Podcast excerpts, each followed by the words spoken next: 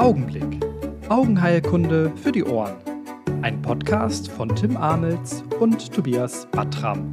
Unterstützt von Omnivision. Wir sind beide Assistenzärzte an einer norddeutschen Uniklinik. Moin, moin. So, Tim, ich habe ja eine kleine Serie angefangen über Papillenschwellung. Und zuletzt haben wir ja die Stauungspapillen besprochen und heute soll es dann weitergehen mit dem zweiten der drei großen Etiologiebereiche, den Pseudopapillenschwellungen. Nur zur Wiederholung, wir hatten zuerst die Stauungspapillen bei erhöhtem Hirndruck. Genau, die sind ja immer bilateral, außer in den Ausnahmefällen, die wir besprochen hatten. Dann die Pseudopapillenschwellung, die wir heute besprechen. Und als letztes noch den großen Sammelbereich für alles weitere, Optikus-Neuropathien. Hilfreich ist diese Einteilung nämlich, um die richtige Diagnostik zu wählen. Genau, und um natürlich die richtigen Fragen in der Anamnese zu stellen, weil ja gerade Hirndruck hat ja noch andere Begleitsymptome. Und das Wichtigste ist ja immer, man muss die Stauungspapille ausschließen, weil die natürlich auch lebensgefährlich sein könnte. Zu den Optikusneuropathien wird es natürlich viele Folgen geben, da gucken wir, dass wir die dann langsam einstreuen. Aber was sind denn überhaupt Pseudopapillenschwellungen oder warum sind die relevant? Also bei der echten Stauungspapille kommt es ja zu einer Schwellung der Nervenfaserschicht, also von den Axonen der retinalen Ganglienzellen. Und durch den erhöhten Druck hinten äh, in der Optikuscheide im Liquor cerebrospinalis stauen diese Axone und sind dann sichtbar geschwollen an der Papille. Die wird prominent und randunscharf. Aber es gibt Ursachen für eine Papille, die prominent ist fundoskopisch, aber wir haben keine Schwellung der Nervenfaserschicht. Und diese Ursachen, die kann man unter dem Überbegriff Pseudopapillenschwellung zusammenfassen. Warum meinst du, sind die relevant? Hm, äh, da gibt es mehrere Gründe. Also randunscharfe Papille grundsätzlich hat ja erstmal Maximaldiagnostik zur Folge. Wenn man die Pseudopapillenschwellung sicher erkennt, dann kann man das natürlich vermeiden. Und zum anderen kann man den Patienten hinsichtlich seiner Veränderung beraten. Denn auch bei einer Pseudopapillenschwellung können ja klinische Beschwerden oder Komplikationen auftreten. Na gut. Nachdem wir letztes Mal mit der grundlegendsten Anatomie angefangen haben, stürzen wir uns heute doch lieber direkt in die Mitte der Tatsache in medias res in die interessanteste der Pseudopapillenschwellung, die Drusenpapille. Ähm, aber was machen denn jetzt die Drusen auf einmal in der Papille? Das muss man vorneweg sagen, das sind nicht die Drusen, die man jetzt bei der AMD äh, hat. Also die hat, haben nichts mit der AMD zu tun. Trotz der scheinbar unendlichen Möglichkeiten der Beschreibung in Deutsch oder auf Latein haben die Beschreiber da denselben Begriff gewählt. Gleich ist, dass es sich um extrazelluläre Ablagerungen handelt, die teils rundlich aussehen. Aber bei den Drusen im Sehnervenkopf handelt es sich um hyalines Material und Proteine, die relativ schnell kalzifizieren. Es wird angenommen, dass das Material aus einem geschädigten axonalen Transport resultiert. Genau, und äh, vermutlich trägt da ja ein enger Sklerakanal dazu bei und vielleicht eine lokale Durchblutungsstörung sodass diese Ablagerungen dann auftreten. Denn man kann eine kleine Papillengröße und häufig eine fehlende Exkavation bei Drusenpapille feststellen. Der Prozess, der beginnt in der frühen Kindheit und erstmal in der Tiefe, also das heißt nahe der Lamina cribrosa und wird dann so grob ab dem zehnten Lebensjahr phonoskopisch sichtbar, weil die Ablagerungen dann noch weiter nach anterior wandern. Mhm. Und was genau sieht man phonoskopisch? Naja, zunächst sieht man mal die randunscharfe Papille, ähm, was ja das Thema ist so ein bisschen, oder eine prominente Papille. Und dazu sieht man dann noch so fokal, also an einer Stelle oftmals so rundlich konfiguriert eine Aufhellung, die ist so gelblich, mehr gelblich als weißlich eher. Und die Aufhellung ist meistens am Rand der Papille. Oftmals wird geschrieben, häufig nasal, aber ich habe die schon überall gesehen. Und das führt dann dazu, dass die Papille an sich nicht mehr rund oder oval ist, sondern so also Ausbeulung hat. Also die wird, ähm, auf Englisch heißt das Lumpy Bumpy. Ähm, das ist ganz schön. eine Lumpy Bumpy Papille. Also die, äh, man sieht das dann einfach schon an so einer Stelle, dass sie da nicht mehr so einen schönen äh, Bogen bildet, der, der Rand der Papille. Und bei jungen Kindern, wo das Ganze noch tiefer liegt, ist es aber leider so, dass man häufig nur die Randunschärfe der Papille sieht. Das ist ja, das ist ja wirklich ärgerlich. Ich meine, insbesondere, insbesondere weil Drusenpapillen in über 70 Prozent bilateral sind. Wenn ich nur die bilaterale randunscharfe Papille sehe, müsste ich das neunjährige Kind ja zur Bildgebung und Lumbalpunktion schicken. Aber können wir da bitte nicht irgendwas anderes vorher noch machen? Also drei, drei Hoffnungsträger haben wir noch, drei Untersuchungsmodalitäten könnten uns helfen, die Diagnose Drusenpapille zu stellen. Als erste Untersuchung und vielleicht als einfachste, die man mal eben so schnell mitmachen kann, haben wir die Fundus Autofluoreszenz. Mhm. Auch diese Drusen haben ein Signal in der Fundus Autofluoreszenz und zwar ein ganz ordentliches. Problem ist hier aber auch wieder, dass Kinder häufig diese sogenannten Buried Drusen haben, also vergrabene Drusen. Heißt einfach auch wieder die Drusen in der Tiefe. Und die sieht man phonoskopisch nicht und da kommt auch das Licht von der Autofluoreszenz nicht hin. Das heißt, da haben wir kein Signal. Das hilft uns dann nicht weiter. Ansonsten bei bisschen älteren Leuten ist die Autofluoreszenz eine super Methode zur Diagnosesicherung. Äh, man sieht im Bereich, wo man die phonoskopische Aufhellung sieht, also dieses gelbliche Lumpy-Bumpy, da sieht man dann einfach auch ein starkes Signal in der Fundus-Autofluoreszenz. In unserem Fall, bei einem kleinen Kind mit Buried-Drusen, hilft uns das jetzt nicht weiter. Was könnten wir denn machen, um in die Tiefe zu schauen? Ich hatte ja eben schon erwähnt, diese Drusen, die kalzifizieren ja recht schnell. Kalzifikation kann man eindeutig im Ultraschall darstellen, weil die ein sehr starkes Signal haben. Man kann den Gain vom Ultraschall dann weit runterdrehen und sieht die Drusen weiterhin am Sehnerv. Ein ähnlich starkes Signal haben Kalzifizierung auch in der, ähm, in der Computertomographie, sodass die Drusenpapillen hier nebenbefundlich festgestellt werden können. Problem ist aber, dass die Drusen im Kindesalter nicht zwangsläufig bereits kalzifiziert sind. Was könnte man denn machen, wenn der Ultraschall uns da nicht weiterhilft? Na, es gibt in den letzten Jahren immer mehr Publikationen zur Morphologie der Drusenpapille im OCT. Aber so richtig durchgesetzt hat sich das nicht. Verblindet konnte das nicht immer sicher differenziert werden zur Stauungspapille. Und ich muss ganz ehrlich sagen, ich persönlich komme mit dem OCT-Scan auch nicht zur sicheren Diagnose. Und OCT ist das dann dieses, dieser Glaukoma, dieser Ring um den Sehnerv, den man da macht? Oder macht man so ein, so ein Raster durch den äh, Das Sehnerv? ist der Glaukomraster. Das heißt dann bei einem bekannten süddeutschen Hersteller ONH für Optic Nerve ähm, das ist ja der Hersteller, der auch berühmt geworden ist durch die Tomographie der Papille mit dem HRT. Ähm, und das ist dann dieser Scan, der da in Linien über die Papille läuft und da kann man das dann wirklich sehen. Also wirklich ein äh, 3D-Tiefenscan, nicht der retinalen Nervenfaserschicht rundherum, sondern der Scan, der, das Raster, was über die Papille läuft. Der ONH heißt der Optic Nerve Head. Nehmen wir aber jetzt mal an, dass die Diagnose gestellt wird bei fundoskopisch eindeutigem Befund mit passender Autofluoreszenz und äh, Sonographie. Was würdest du deinen Patienten über ihre Diagnose denn jetzt noch mit auf den Weg geben wollen? Zunächst sollte man erstmal immer ganz klar kommunizieren, dass man keinen Verdacht mehr auf eine neurologische Erkrankung hat. Weil sowas verschwindet aus dem Kopf nicht mehr. Ne? Sobald du einmal Leuten sagst, hey, sie haben vielleicht einen Hirndruck, dann fangen die an zu googeln und das bleibt für immer drin. Auch wenn du sagst, nee, wir glauben das jetzt nicht mehr, muss man sich dafür Zeit nehmen. Erst danach würde ich auf die Möglichkeiten eingehen der Komplikationen bei der Dosenpapille. Also wir haben Verläufe, wo man langsam polygente Gesichtsfeldausfälle hat. Das ist aber eher selten. Die allermeisten sind beschwerdefrei. Und die haben auch ein erhöhtes Risiko für eine Aion, also wieder dieses Compartment-Denken, da ist einfach weniger Platz vorne im Sehnerven. Hast du mal jemanden gesehen mit einer Aion, der eine Drusenpapille hatte, wo man dann sagen konnte, ja, das kann gut daran liegen? Nee, meine, meine Drusenpapillen waren bis jetzt immer jünger und ich kann mich nicht erinnern, dass ich nochmal Drusen bei einer Aion gesehen hat. Also häufig sieht man ja eine Aion bei kleinen Papillen, aber da kommen wir ja noch zu. Ähm, es gibt da noch so ein paar assoziierte syndromale Erkrankungen, aber die hatte ich jetzt auch noch nicht erlebt, dass die im klinischen Alltag relevant waren. Dann machen wir doch direkt weiter mit der zweithäufigsten der Pseudopapillenschwellungen, und zwar der Crowded Disc. Ja, und zu diesem Thema habe ich ein ganz frisches Update mitgebracht. Ein ähm, ganz, ganz wichtiges Paper, 1988 noch aus Westdeutschland. 1988, ja. 1988, wer es noch kennt, Steffi Graf, Katharina Witt, Mike Tyson, bekannte Sportler. Werder Bremen wird deutscher Meister. Und in der Augenheilkunde haben wir ähm, kontroverse Neuheiten zu Papille in diesem Jahr. Ja, genau. Jonas et al. haben aus äh, Nürnberg-Erlangen ein Paper veröffentlicht über die Morphologie der Papille. Und zwar die Morphologie der Papille bei normalen Sehnerven, bei gesunden. Und wenn meine Recherchen stimmen, das ist ein bisschen schwierig, so richtig 1988, da war noch vieles analog, hat dieses Paper ziemlich weite Kreise gezogen. Und zwar zum Beispiel, dass die Papille kein Kreis ist. In dem Paper konnte gezeigt werden, dass der vertikale Papillendurchmesser durchschnittlich 1,92 mm beträgt und der horizontale 1,76. Die Fläche der Papille beträgt dann durchschnittlich 2,69 Quadratmillimeter. Also PR Quadrat, ne? Ja, das Gute. Ich habe das mal echt im Alltag zum Anfang gemacht mit der Papillfläche. PR Quadrat ausgerechnet. Also für alle, die noch in die achte Klasse zurück wollen, ähm, Radius im Quadrat mal Pi ist dann die Fläche von einem Kreis. Auch wenn wir es hier mit einem Oval zu tun haben. Ja, genau, haben, wir haben es hier mit Oval. Ja, ich habe dann, hab dann beide Durchmesser gemessen genau. und genau den Durchschnittswert. Aber okay.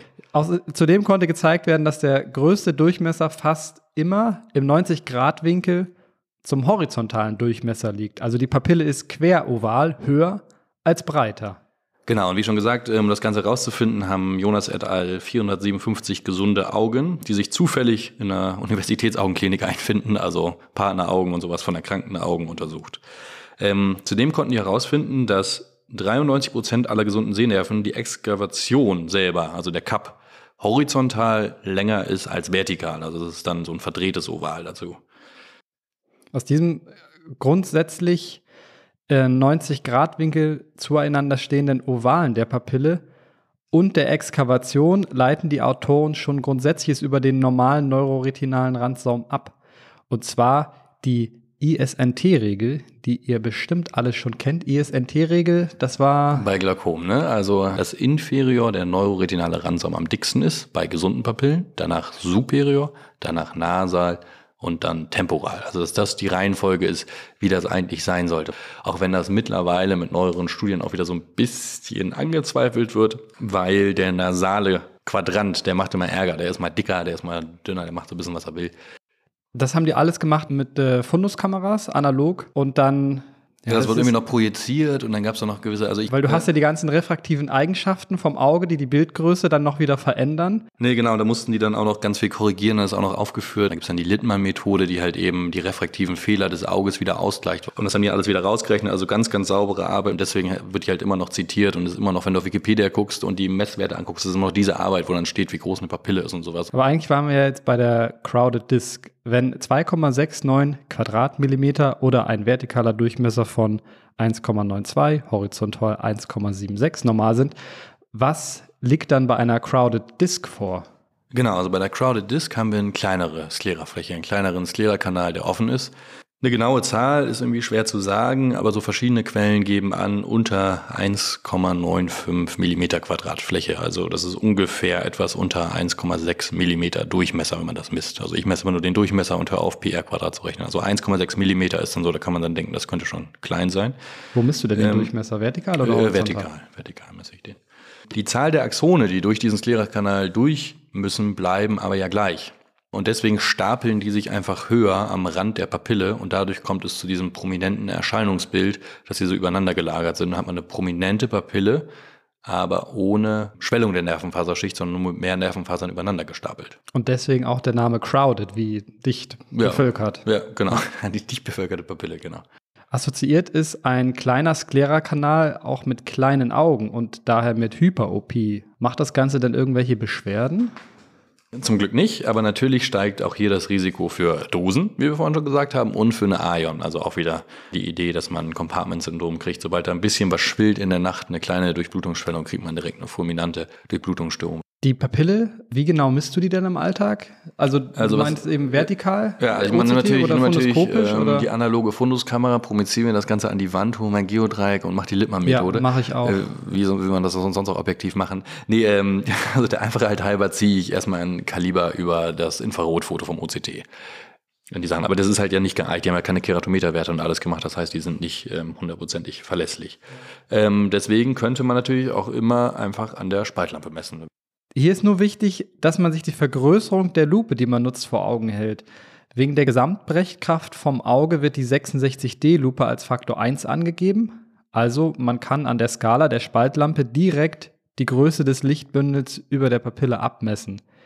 Die 90D, also die 90er Lupe, hat einen Faktor von ungefähr 1,3, mit dem multipliziert werden muss.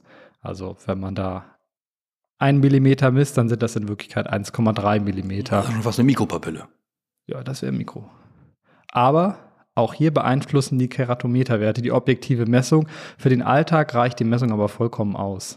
Wir hatten gerade die Mikropapille, das waren die als zwei Standardabweichungen in diesem Paper definiert ähm, und die haben uns leider nur die Zahl gegeben für Makro- und Mikropapillen, also zwei Standardabweichungen drüber, zwei Standardabweichungen drunter. Das waren 2,28 Prozent der Bevölkerung, also gar nicht mal so wenig.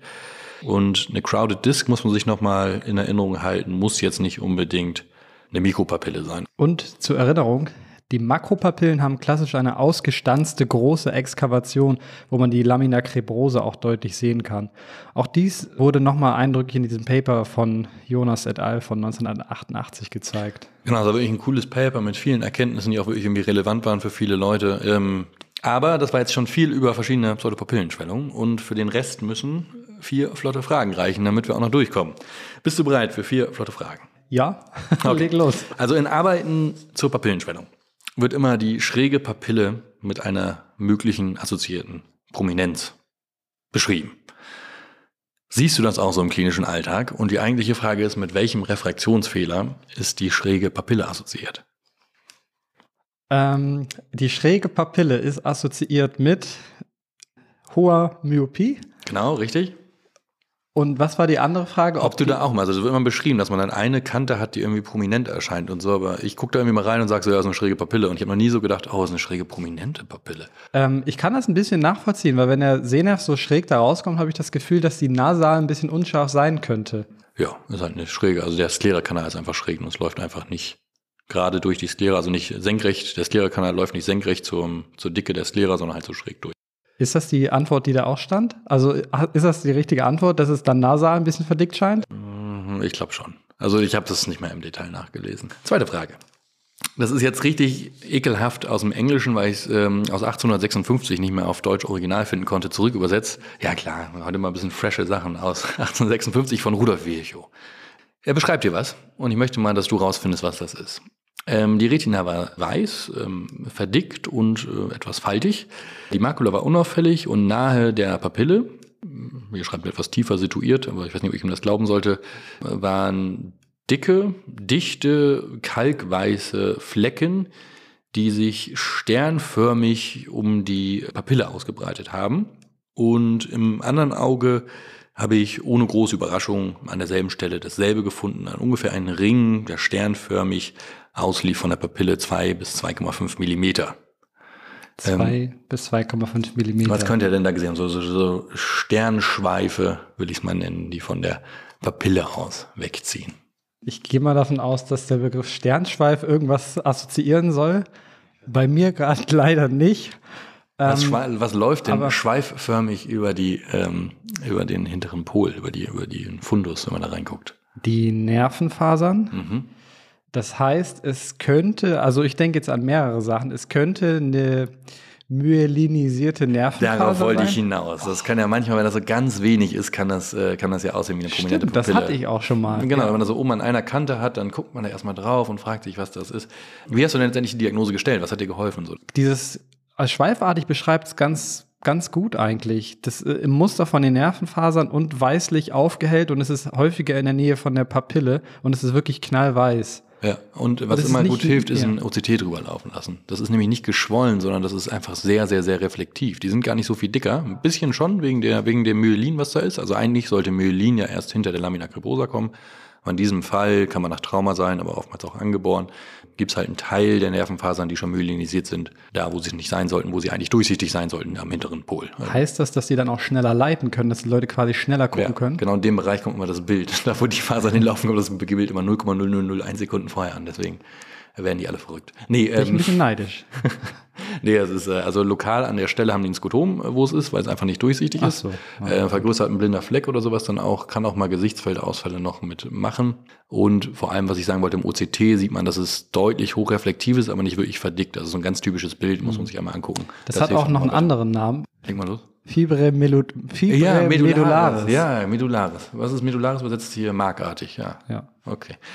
Ansonsten ungefähr ein Prozent der Bevölkerung und auch wenn äh, Rudolf Virchow 1856 nicht überrascht war, dass das bilateral war, was meinst du denn, wie häufig ist das denn wirklich bilateral? Hm, 10 Prozent? Das ist schon die dritte Frage. Ja, sieben Prozent, genau, ist gar nicht so häufig. Ja. Nee.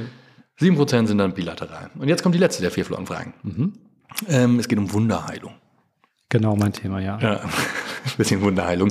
Ich beschreibe mal einen Patienten. Ich bin in der Ambulanz und ein Patient war bei uns stationär und es ist die Glaukomsprechstunde.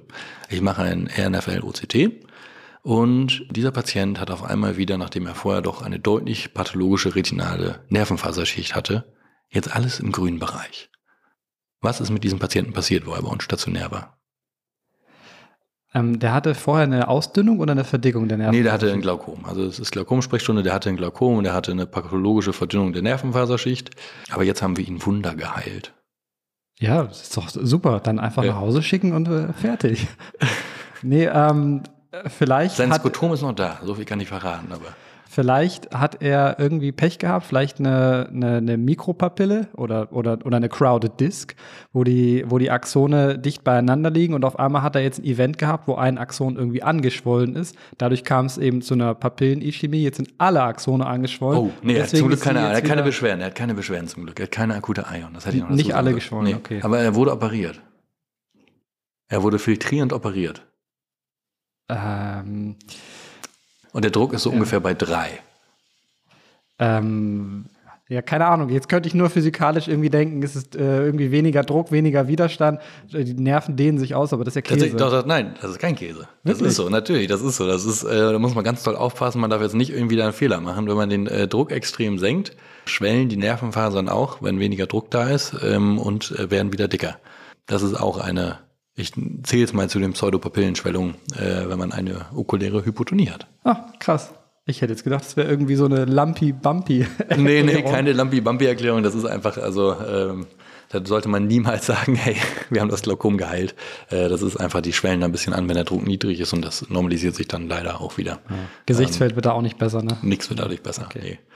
Das waren die vier flotten Fragen. Einmal zu den Pseudopapillenschwellungen. In Zukunft kommt dann noch ähm, die eine oder andere Folge zu den verschiedenen Etiologien, toxisch, ischämisch, infiltrativ und so weiter, was noch so äh, Papillenschwellung machen kann, je nachdem, ähm, wann das gerade reinpasst.